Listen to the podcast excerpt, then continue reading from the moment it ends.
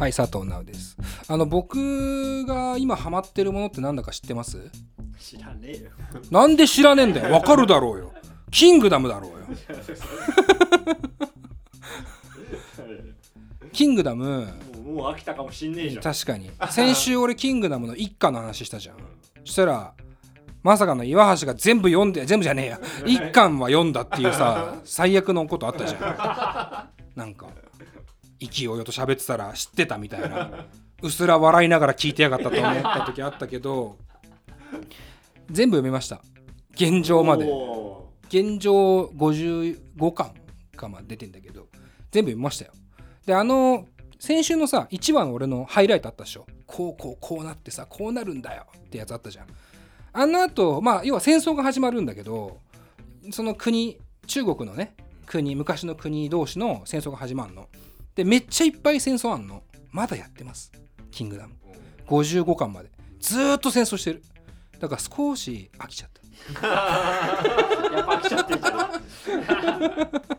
またっていうその一緒一緒なんだよね。そのそういう漫画そういう漫画なんだけど徐々にあそういうことかみたいな。ずーっと戦争してんなお前らっていう。なんかこう飽きちゃった感じはありつつ心が休まんないのよ。要は。次々ってなって。1回ぐらいさ恋物語をさ2巻ぐらいやってほしいわけ俺は。でもずっと先生だそんな暇ねえから。その当時の中国はね。だからリアルなのかもしれないけど。でも勝手に2年とか飛ばしてすんだけどね。2年後みたいな。その間みたいな。この飯がうまいとかやってよみたいな。あの初めの一歩みたいなまあそうそうそうそうそういうこと。途中熊と戦うそうそうそうそうなんかそういうサブストーリーみたいな。のが結構少ないのよね。そこねやっぱ気になりましたね。でそんな中ですよ。僕キングダムの声熱弁して2人とも読んでないでしょ。読んでない。結局ね読んでない。のね。ほんとね。あ読んそんな中大事件ですよ。この間ライブ行ったじゃん。3人で岩橋。なんか報告あんだろ俺ら。あのネットフリックスに入りました。はいおめでとうございます。入っちゃったんだ。一生入んないでほしかったのにな。こうストーリーがあるのよ。リニューアル前から。もう俺らネットフリックスが好きすぎてさその話ばっかしててさそれだけじゃないよ。そういう番組さえやってんだから。企画としてしかもなぜか何かって岩橋にネットフリックスを進める番組やってんだから。それなのに入ってなかったんだから。それが面白かった。正気じゃねえよ。って思ってたんだけどついに入ったっていう。の入ったら入ったでまたね。正気じゃない感じもありますけど。今入るの逆にみたいな。何見てます？いやでも全裸監督とおお最新やな。あとテラスハウス見てます、お来た。テラスハウス見てんの？見てます。南部？南部っていうかどの何編？あ一番新しい。ジョジョみたいに言っちゃった。何？一番新しいやつで。すなんで一番新しいやつが見んだよいいじゃん。なんで切れてるあんなにあんなにテラスハウスの話したのに あんなに今のシーズンがパッとしないって言ったのにえ本当ですか？なんでだよ。初めは旧東京編からってなってんの。そうなんですわかんないけど。1シーズン目がね、面白くないね。1、2シーズン目がね、あんま面白くないんだよね。そう東京編の前回ぐらいから面白くなってくんだけど、うんまあそれ全部見るにはね、やっぱ1ヶ月ぐらい必要だから、ずっと見てても多分。まあ楽しんでほしいなと。はいあとは何？あとはでもそまだその2つだけですねでもそれどうなの？楽しいの？あ楽しいですねどう人生変わった？うーんまだ変わんないあ、そうっすか。まあまあ今後変わるだろうね。まあネットフリックスごとに人生変えられてる俺らもどうかと思いますけど。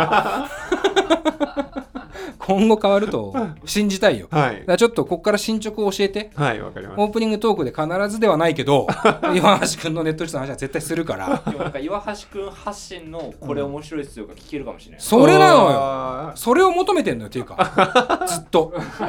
お前は参戦すらしてなかったけどスタートラインにさ立ってなかったけどついに立ったわけだから、はい今後は僕らにおすすめのものを教えてほしい。あわかりました。な大概見てっからな。油断すんな大概見てっから油断すんなよと思うけど、はいダメですね。こういうことで一発目に見てないの持ってくるのが岩橋君なんだよね。それは見てないわってやつを 持ってくる感じがいいんですけど。まああの皆さんもネットフリックスも楽しんでほしいなと思いますがどういう立ち位置か分かりませんけども。で、えーちょっと取り直して今週のゲストですけども。取り直して。気を取り直してね。取り直してはないけどね録音録音をし直してはいないけど、ね、気を取り直して、えー今週のゲストですけども初登場。リニューアル後実は初と初登場のゲストが初なんだよね。まうん。だ大久保圭さんがいらっしゃったけどまあ奥村さんとね一緒だったっていうのもあって初めて初対面で初めてお話しする人が単独で来るっていうね。楽しみ。国府達也さん。ありがとうございますこれはなかなかすごいっすよ。本当に僕金子さんにね LINE をポンって送って国府達也さんがやばいっていう感じで送ったらその次の日ぐらいにね担当の方から電話もらって、あのー収録ねセッティングさせていただいて。こうだお俺音源発信多いですけどこのバンドいいねとかって多いですけどちょっと衝撃でした。で複雑なんだけど去年ね国府さんは「ロックブッダ」っていうアルバムを出してるんですよ。で今年の先月9月に「スラップスティックメロディー」と「音の門」っていう2枚のアルバムを出してるのね。で要は去年から合計3枚出してるんですけどこの3枚にはまあ関係性があるというわけなんです。でまた時代背景というかこの時系列もちょっと特殊で実はだいぶ前に出来上がっていたものを今になってリリースする今になってたのは急にポンってやるわけじゃなくてそこまでいろんなさまざまな制作があったらしいと。その辺のことも含めてねあの聞いていきたいなと思ってますしリスナーの方はこの3枚のアルバムできれば全部聞いてからこのインタビューを聞くと面白いんじゃないかなという気はね。ね。同じテンションできると思う。そうそう。で俺は音源だけ聞いてやばいってなってる状況は今で国風さんどんな人なんだろうっていう状況だから。ワクワクですよ同じスタートに立ったらきっと面白い話になるんじゃないかなという気はするので、え岩橋君のネットフリックスと同じだよね。そうだね。いや同じなのか。ちょっとなんかなんか一緒にしたくない感じある なんか国府さんと岩橋君なんか一緒にしたくはない。なんかそのなんだろうね。なんか嫌んだけど。えーまあ、この後ね国府達也さんがやってきますので皆さん最後までお聞きください。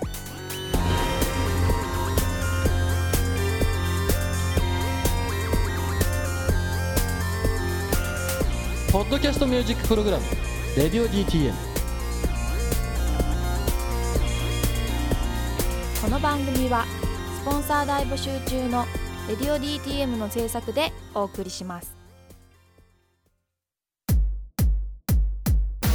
ポッドキャストミュージックプログラム「レディオ DTM」というわけで今回のゲストでございますが初登場になります国府達也さんです。よろしくお願いします。よろしくお願いします。よろしくお願いします。はじめまして。はじめまして。ね、はい。いやーなんかもうお会いできるの楽しみにしてましたよ僕は。はい。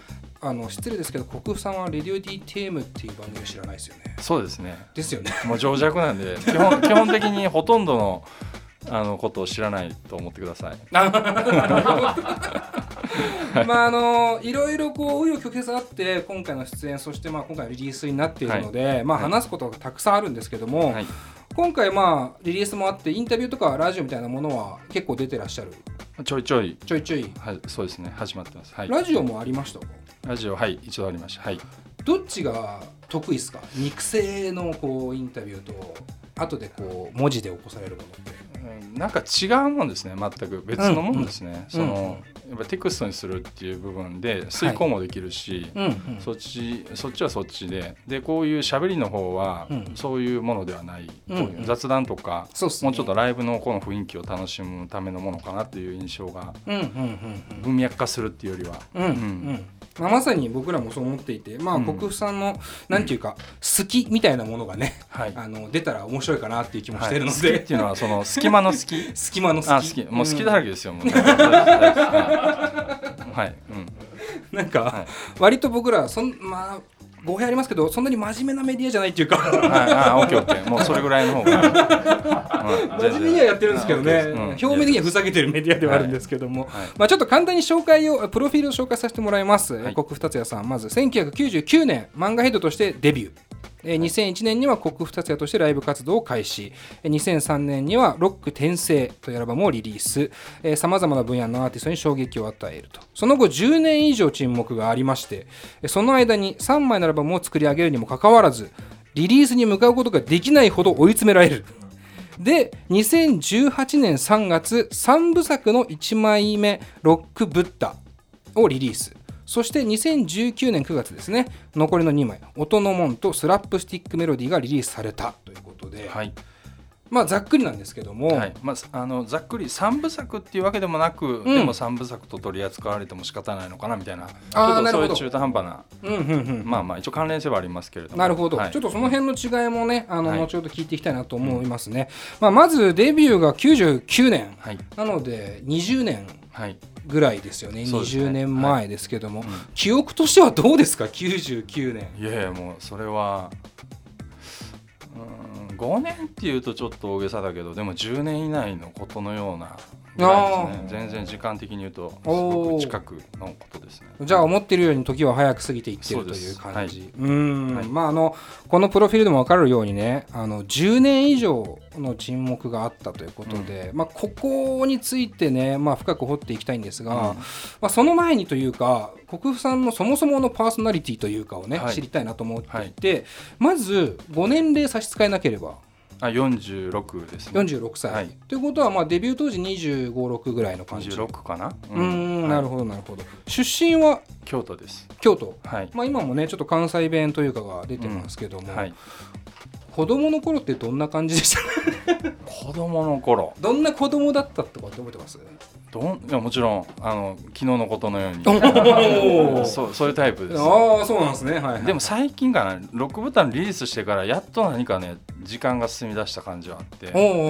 それまでというものを別にそのまあ今でもかな。でもやっぱりその子供の時と自分の乖離がなくてあまりにもこう近すぎるのがいいことなのか悪いことなのか。でもそういう戦略で生きてきたんですけど僕は。戦略で生きてきた、はい。うん。アホ戦略でをして生きてきたんですよ。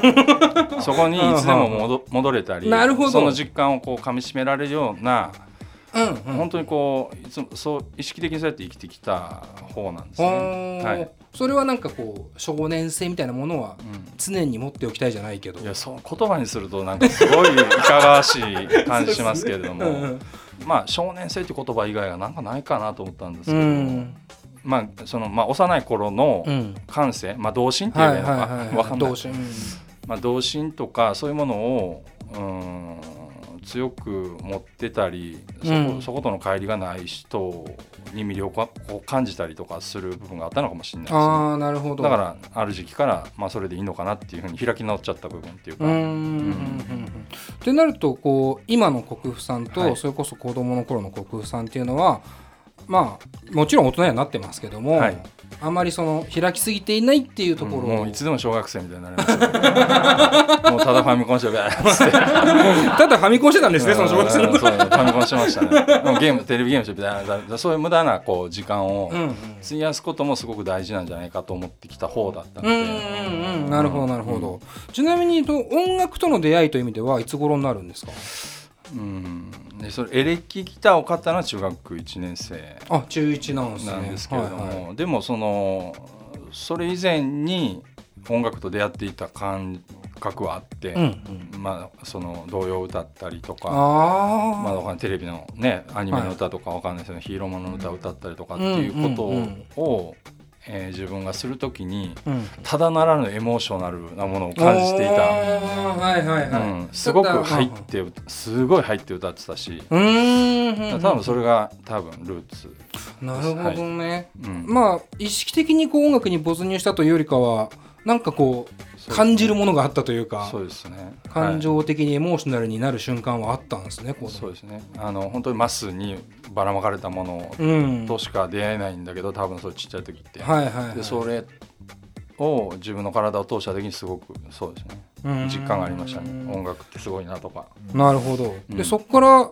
なぜそのギターを買うに至るわけですか？それは、えー、ともう単純に姉にそそのかされて、姉に、うん。ででちょうどあれですねあのハードロックのブームだったんですよその時。あーまあ90年代80年代。80年代。中盤とか。中盤。ポッープスブームがあって、はい。でその後にハードロックブームが来て、うんうんうん。いわゆるこあ大きい方の感じだけどマイケル・ジャクソンとかシンディ・ローバーとかなんかああいうポップスブームがあった後にそれこそその LA メタルみたいな、ギャラギャラしたそうんのハードロックの時代、まあメタルもそうだけど、というふうなとこに、まあ、MTV 世代ですね。ああなる流れていって。ほどっすね。でその流れでギターをそそのかされて買ったはい、あじゃあお姉さんも結構そういう音楽が好きで、洋楽を聴いてましたね。なんか姉の影響でちょっとそういう洋楽に触れるのは早かったかもしれない、まあうまあ。ん。なるほど。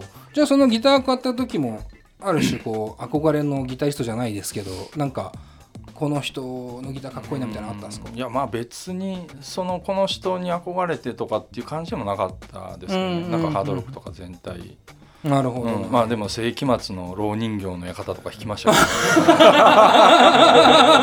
意外なところいやいやあの曲すごいんですよ。ツーはい。コーツーコードであのメロディーですから。ああなるほど、ね、あれすごい、うん、あれすごいなんかもうすでにこう音楽に対してなんとなく接し方が分かってきた気がするそうんでしょ。ですけど、もうそういう感じでうん口開けて、はい。接してきてます、うーんなるほどなるほど。ちなみにそのじゃあ曲を作り出したっていうのはいつ頃になるんですか？えーそれもまあそれも中学生ぐらいの時に、うん。あのでもコードとかが分からなくて、はいはいはい。えっとなんか適当にメモったのを覚えてますね。自分でメロディーだけ浮かんでああなるほど、はい。そうか、ん。で後で見ても分からへんっていう。確かに、うん。だってギターがまだ弾けないからみたいな、でもでもまだ覚えてる曲とかありますよ。はい、へえ、はい。うん。それはそれこそ作品になってはいないですか？さすがに、うん、それはするに値しないですよね。はいなんか Twisted Sister みたいな曲ですね。ハードロックななんか。まあまあまあ固有名詞はね基本的にみんなググってくださいって感じなんですけど、うんうん。ああでもじゃあ、はい本当にわからないなりにもじゃあ作りたい欲求はあったんですね。うん、なんかそう万能感だけありましたね。ややれるという。やれるという万能感、うん。なるほどね。なんかこう今回、まあ、3枚のアルバムが、まあ、2018年に「ロックブッダ」っていうものが出ていて、はい。で2019年9月に、まあ、スラップスティックメロディーそして音の門っていう3枚が出てるんですけども、まあ、ちょっとここから作品についていきたいんですけど、まあパッと聞いていや本当ね申し訳なかったです。2018年の段階でまずロックブッダをなぜ僕は知らなかったんだろう。本当に申し訳ないですっていうぐらい素晴らしい作品でしたね。でこれってかなり全振りなイメージが僕はあるんですよ。そうですね、はまあ、ジャンルとかじゃないですね、うん。これはもう何か積み重ねと蓄積がなすい、うん。こう謎のオールラウンド型のアルバムだなって。いう感じはしていてはい、それに引き換えスラップスティックメロディーに関しては聴き心地がかなり良いアルバムなんですけども、うん。音楽的にはまあオルタナとかうん。グランジっていうキーワードが僕はなんとなく出てきてくる、まあより生に近いという感じはし,、ていて。うん。で音も音の門に関しては、まあ、フォークのイメージが強いですね。うんで僕はちょっと正直ゾッとするアルバムだなと思ってあますあ。嬉しいですそういうのもなんでこのある種ジャンル的な分け方をあえてするならばそれだけでもかなり幅広いなと思ってるんですよ。うんでそもそもこの3枚というのは3枚作ろうと思っていたわけですか？いえあのーあくまでロックブッダでうん。元気だったらそのままロックブッダのその続編続編というかその2枚目ですかねロックブッダ本の、うんうんうん。えー続編を作るつもりでいたし、うんうんうん。まあ、それは結構もうなんていうんですかメンツっていうかアルバムのメンツはいはい。何？曲順？うんとかある程度あるんですよ今の時点でも。うんうんうん。で本当はそっちに行くつもりだったんだけども、はい。あのーまあいろいろとこう落ち込んでいく中で、スラップスティックと音の音が何か必然的に作っていくことになってしまったという感なっじですね。てしまった、はい。うーん。じゃあもともとは作ろうではなくてある種作ることになったなった。そうですね。うーん。うん。まあそれしかできなかったっていうのもあるんですけど。はいはいはいはい、ちょっとねその内情に関しては正直後半にねじっくり聞いていきたいなと思っておりまして、はい。まあ、まずはそのある種音楽的な部分というか、はい。を掘っていきたいなと思っていてここでちょっとワンコーナーはい。先に行かせてください、はいえーレディオ DTM クルーと一緒に聴きたいおすすめの曲を教えてのコーナー。ということで、はい。えー急に明るくなりましたが、えーこのコーナーではゲストに Spotify で聴くことができる楽曲の中からレディオ DTM クルーに紹介したい曲を教えてもらうコーナーです、えースタジオの中にはスマートスピーカーを用意しております。実際に聴いてみてあれこれ語っていきたいと思います。ということですえー国空さんにもねはい今回3曲はい。選んでいただきました、急に言われてね。もう本当に申し訳ないはい。すみません。急に言われてまあこれこれしか出てこないぐらいの感じです。はい。じゃあちょっと3曲まとめて、えー、とアーティスト名と楽曲名紹介お願いしますこれパーミーの曲名結局わかんないですね。そうっすね 読み方わからないものもあるんでそこはそこで、はいあのまあトピカルっていう意味でちょっと話しやすいっていう意味での曲を選ばせていただいたんですけど、はいまあニルバーナで「うん Smells Like Teen Spirit と」はいジェフ・バックリーで「モジョピン」うん。あと「パーミはい。ー」というタイの女性はいはい。ソロアーティストなんですけどこれ曲名わからない。曲名読めず。読め方読めない。なぜならタイ語だからという、うん。うん。その辺はちょっとまあ聞いてねあのプレイリストを入れておくんでねそれでちょっと皆さん聞いてほしいなと思います、じゃあちょっと僕らで聞いてその後またたっぷりインタビューさせていただきたいなと思っておりますので後半で。以上で前編のインタビューは終了ですぜひ Spotify にある Radio DTM のプレイリストで紹介した楽曲を聴いてから後編をお楽しみください。